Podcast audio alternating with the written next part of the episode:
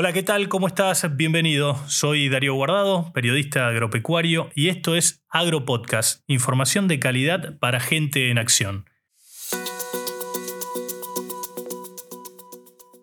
En este episodio vamos a conversar con el analista financiero y de agronegocios Salvador Vitelli. Con Salvador vamos a hablar y tratar de entender las últimas medidas económicas anunciadas por el ministro Luis Caputo en los primeros días del gobierno de Javier Milei. Y también vamos a intentar conocer cuáles son las perspectivas para el sector agroindustrial y qué impacto esto tendría en la economía argentina. Quédate escuchando Agropodcast hasta el final. Estás escuchando Agropodcast.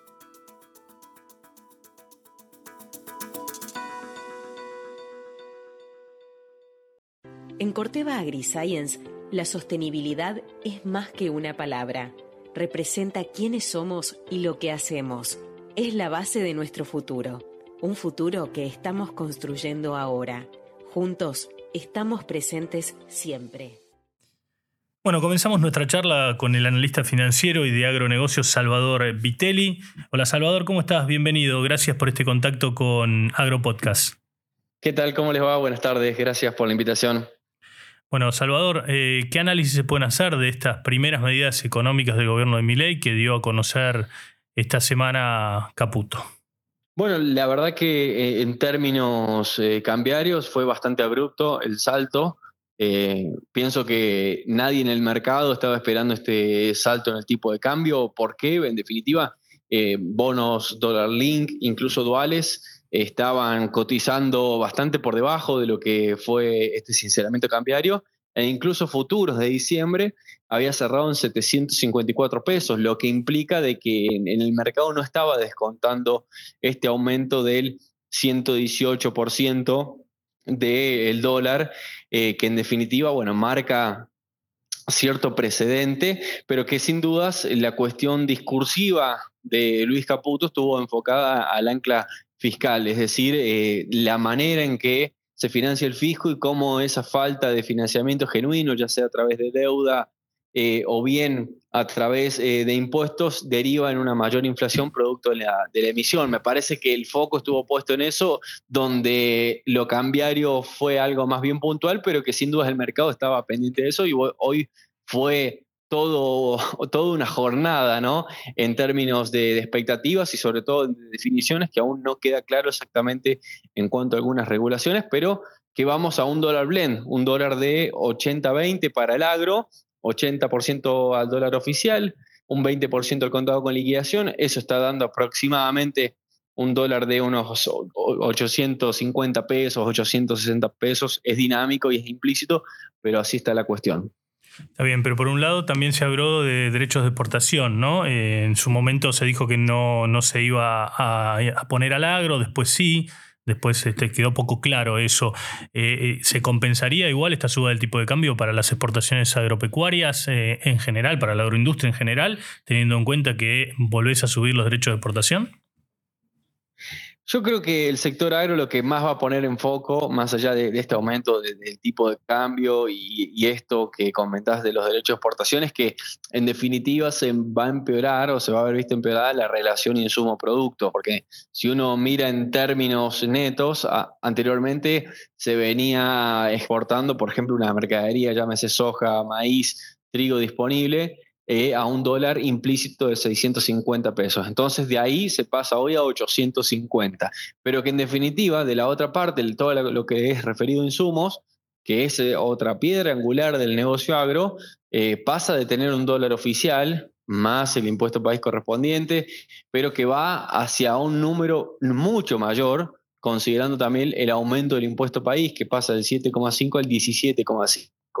Por ende, me parece que la cuestión más allá de la mejora de precios, que no fue tal, en, por lo menos por lo que te comento anteriormente, de esto de eh, que el tipo de cambio estaba en 650, pasa ahora a 850, la mejora en los precios de la mercadería disponible no fue lo que fue la devaluación en sí misma y con justa lógica, porque en definitiva esos precios ya eh, tenían incluido este blend, el de 50-50 anterior. Entonces, en definitiva, lo que me parece que va a estar más puesto el foco ahora en este corto plazo en la cuestión insumo-producto y bueno, tratar de aprovechar algún diferencial que pueda llegar a haber, pero por ahora el mercado tranquilo y expectante a las nuevas definiciones. Eso igual recién se podría ver dentro de, seis meses cuando empiece la, la campaña 2024-2025, porque ahora prácticamente ya están todos comprados los insumos y el que hizo soja o decidió hacer maíz ya, ya tiene esos insumos acopiados para, para, ir utilizando. Digamos, esto por ahí se podría ver recién este, ya cuando, cuando arranque la, cosecha gruesa en marzo, abril del año que viene.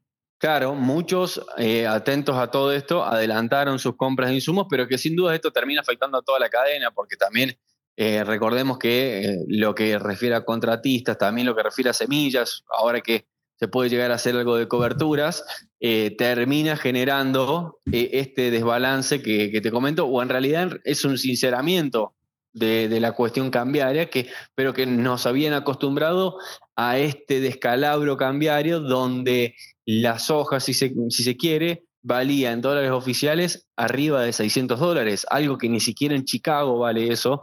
Eh, lógicamente, había una inflación en dólares por parte de los insumos, por lo que eh, por en el corto plazo no espero de que vaya a recortar fuertemente estos valores, sobre todo la cuestión referida a maquinarias, insumos, etcétera.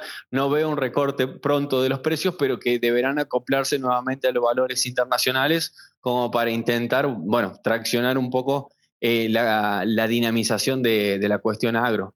Y ahora hablando en general, ¿cómo, ¿cómo, ves estos anuncios? ¿Qué impacto van a tener en la sociedad? Porque mucho se habló de, en la campaña de Milei de que el ajuste lo iba a pagar la casta, el sector político de la Argentina, pero pareciera, por lo menos por lo que se conoció por parte del ministro Caputo, que los anuncios apuntan a eh, un impacto que va a tener en la economía real y directamente en el bolsillo de la gente. Sí, yo la verdad que creo que la frase de que el ajuste lo iba a pagar eh, la casta es más para lo discursivo.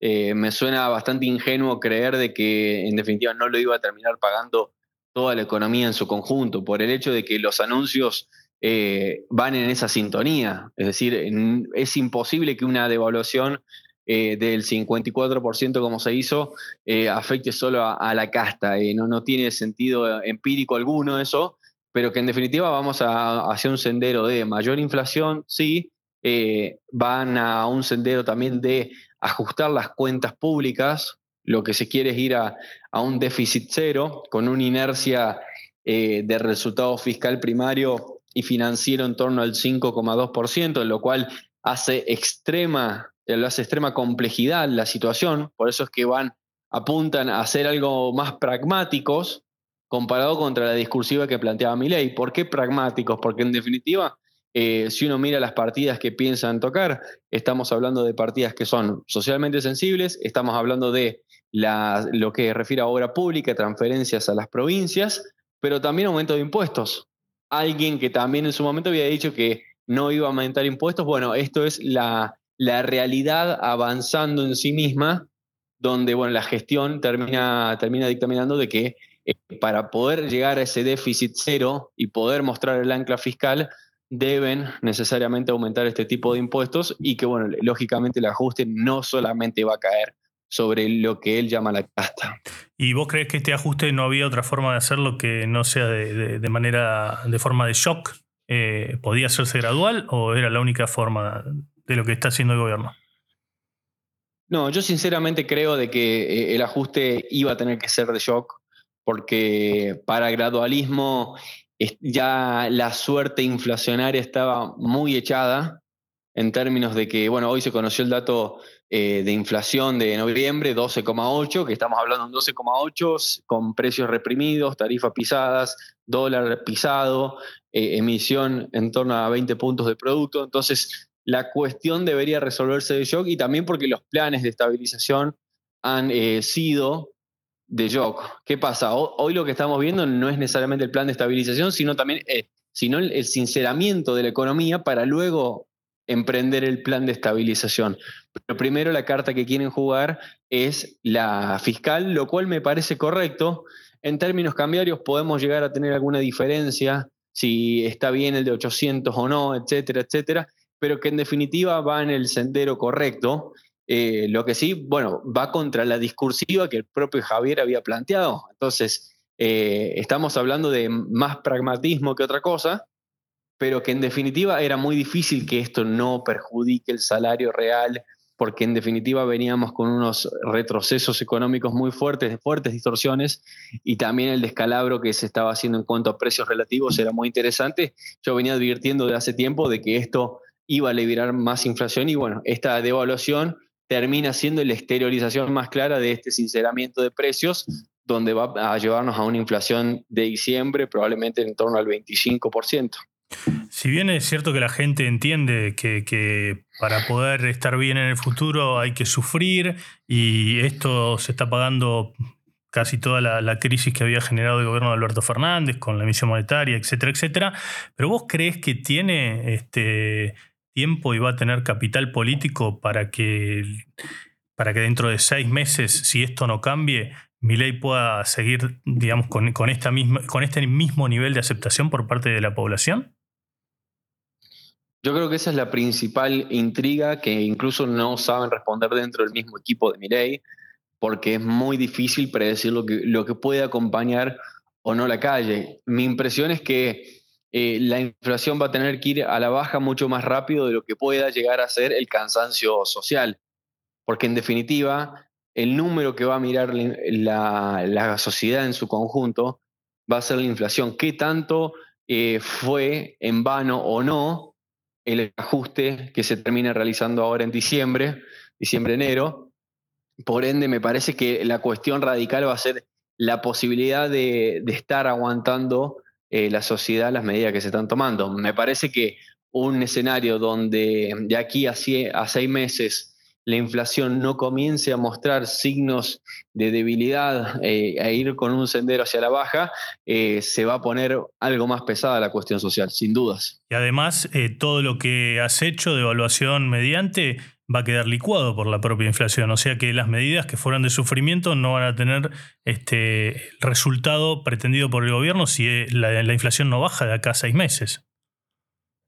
Claro, si uno pretendiese, eh, o por lo menos eh, lo, según trascendidos, de mantener un, aumento del tipo de cambio del torno al 2% con una inflación que va a estar muy por encima de esos valores, el tipo de cambio se te va a atrasar. El tema es allí hasta cuándo uno permite que, que eso se atrase. Quizá el de 800 pesos de hoy es un dólar que va a intentar buscar, supongamos, uno de 650 estabilizado. El problema es que de allí no sigas teniendo inflación. ¿Me explico? Entonces, por allí, eh, esto es una mera conjetura, por allí hoy de, 800 es dejar espacio, es, llamémosle, overshootearlo al dólar oficial para que quede estabilizado dentro de un valor algo más normal, pero permitiéndole que algo de inflación vaya corriendo bajo el puente. O sea que está sobreestimado, digamos, el cambio, el tipo de cambio 800 para vos, justamente planificando que la inflación puede comerse parte de esa competitividad.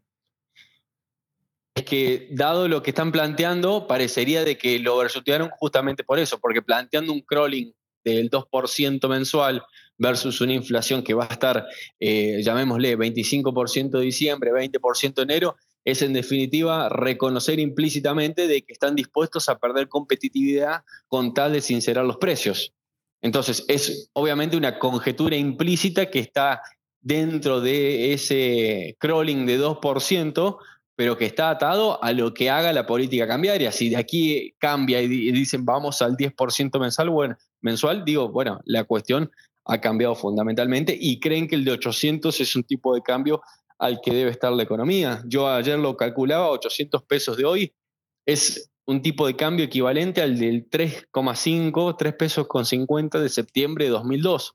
Un tipo de cambio que quedó parado en 3,50 y la inflación seguía pasando. Entonces, eh, me parece que implícitamente ese 2% nos está hablando de eso. ¿Y cuánto crees que, puede empezar a reducirse la, inflación? Mi ley habló de un transcurso más o menos de dos años que iba a llegar ahí a la, elección de medio término tratando de, llegar a, un dígito, lo cual parece bastante aventurado, ¿no? ¿Cuál es tu opinión respecto de esto? Sí, yo creo de que un plazo de un año eh, va a ser lo mínimo como para empezar a hablar de una estabilización de la inflación, porque en definitiva uno puede por cuestiones estacionales tener algo menos de inflación en tales meses, etcétera, pero que va a depender fuertemente del ancla de expectativas que tengamos y de cómo se vaya consolidando el ajuste fiscal. En la medida de que las cuentas fiscales con el correr del tiempo vayan eh, siendo coherentes con lo anunciado, eh, las mismas expectativas de la sociedad van a ir calmándose en cuestiones inflacionarias y que además llega un momento también de que con los eh, salarios reales tan deteriorados va a ser difícil que la demanda convalide un aumento mayor de precios. Y sobre todo, desindexando la economía, justamente lo que van a hacer es parar esta bola de nieve. Entonces, eh, anclando expectativas, desindexando y al mismo tiempo generando las condiciones para que eh, la inflación comience a ir en un sendero de baja, yo creo que en un año eh, debería estar ya mostrando algunas señales de debilidad de la inflación. No necesariamente estar en, un entorno de la panacea de inflación, ni mucho más, al contrario, pero sí una clara señal de que la inflación está bajando y que se va en el sendero correcto. Si no, como te comentaba anteriormente, yo creo que la cuestión social va a comentar a, hacer ebullición. ¿Y qué perspectivas tenés en este contexto que, estamos analizando em, para el sector agroindustrial en su conjunto? Recordemos que va a haber una cosecha mejor que el año pasado, probablemente em, un mucho mejor ingreso de divisas a través de las exportaciones. Eh, más allá de, eso, de ese ingreso de divisas, ¿qué perspectivas vos tenés para el próximo año, para el sector agroindustrial y cómo esto puede impactar en la economía del país? Yo creo, eh, más allá de, la cuestión agro, etcétera, que el, sector de transables, en lo que refiere a exportaciones, eh, va a ser uno de los motores del, llamémosle, amortiguador de la caída económica de Argentina. ¿Qué quiero decir con esto? De que va a ser uno de los pocos sectores eh, que va a poder estar eh, flotando dentro de este mar de, incertidumbre por el hecho de que se va a regir por cuestiones más bien internacionales. Tenemos un contexto de ya para 2024 dan algunos descensos de baja de tasa de interés por parte de Estados Unidos, un tipo de cambio que puede llegar a resultar competitivo, sumado a que eh, si vamos hacia un escenario donde comiencen a sacarse trabas en términos cambiarios, de empezar a liberar un poco el cepo, me parece que la cuestión agro eh, va a estar bastante impulsada, va, a ser uno de los sectores eh, más favorables dentro de, este, de esta caída económica, pero que bueno, será nuevamente acoplarnos al sector internacional, un sector agro argentino que venía ya bastante desacoplado justamente por la maraña cambiaria que teníamos, es decir, hasta hace poco la soja en dólares oficiales valía 670 dólares. Eso es algo que va a dejar de existir, o por lo menos no en el corto plazo, ya que nos vamos a acoplar nuevamente al sendero internacional y ya dependiendo también de los fundamentos internacionales, cosecha de Brasil, cosecha de Estados Unidos y así sucesivamente. Pero que vuelve a ser una buena noticia para el sector, porque en definitiva es lo que sabemos hacer.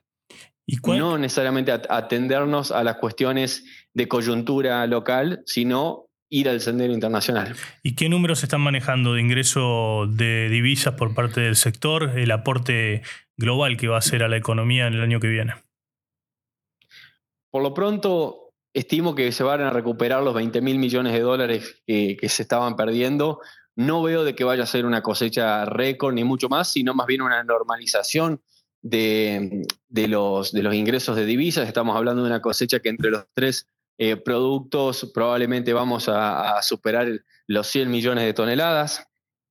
Esto implica de que podríamos estar rondando los 45 mil, 50 mil millones de dólares de ingreso de divisas en un año eh, de manera ya eh, casi confirmada, pero que bueno, va a depender también de todas las cuestiones cambiarias internacionales que se vayan dando. Esto, lógicamente, a, mí no me gusta, eh, previo a, tener los dólares arriba de la mesa, estar haciendo conjeturas, porque, bueno, justamente luego puede llegar a venir algún cisne negro, etcétera, que haga modificar cualquier escenario. Y Salvador, ¿qué considerás vos que, falta en materia de política agroindustrial eh, para el sector por parte del gobierno de Miley para que el sector pueda seguir creciendo y aportando dólares a la economía? Yo creo que va a ser tan sencillo como y tan complejo a la vez como establecer reglas de juego claras, eh, tratar de evitar la mayor burocracia y presión impositiva a la que está expuesta el sector, como también ir desarmando eh, la cuestión cambiaria e intentar eh, ir hacia una unificación tan necesaria para el no solamente para el agro, sino también para el país, por lo que de ahí el agro va a poder mostrar todo su esplendor, todo su potencial que tiene y que también se van a normalizar otras cuestiones que han venido con muchos desfasajes y muchas distorsiones propias del sector a las cuales nos hemos acostumbrado. Pero yo creo que lo, clave allí es eh, reglas de juego claras y una reducción de la presión fiscal paulatina. ¿sí? Vamos a ir a un sendero de, de reducción fiscal paulatino, pero tan necesario. Salvador, muchas gracias por este contacto. Eh, seguramente te vamos a estar molestando alguna otra oportunidad para seguir analizando la economía y también el sector agroindustrial. Por favor, gracias por la invitación. Que anden muy bien. Chao, gracias. Ahí pasaba entonces Salvador Vitelli, analista financiero y de El Mundo de los Agronegocios.